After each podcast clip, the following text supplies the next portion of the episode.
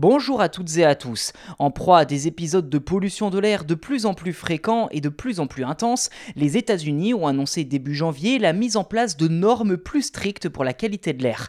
Le niveau autorisé de particules fines, dangereuses pour la santé, devrait donc être abaissé, ce qui d'après les autorités permettrait d'éviter 4200 décès chaque année et de faire économiser 43 milliards de dollars en soins de santé d'ici 2030, sans compter les bénéfices collatéraux sur l'environnement.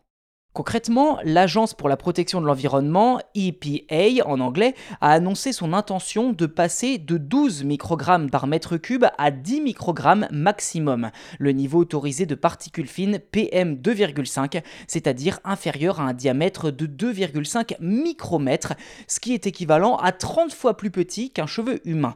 D'après le patron de l'EPA, Michael Reagan, que je cite, cette proposition va permettre que tous les quartiers, particulièrement les plus vulnérables, soit protégé d'une exposition à une pollution nocive. Fin de citation.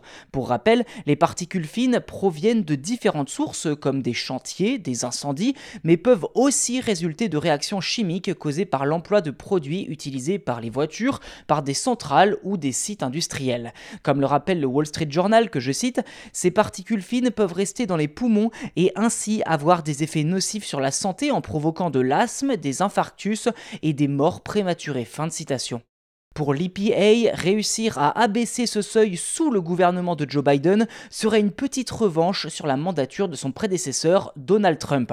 En 2020, le gouvernement Trump avait rejeté le renforcement des normes sur les particules fines du secteur industriel, considérant que les règles en vigueur appliquées depuis 2012 étaient suffisantes.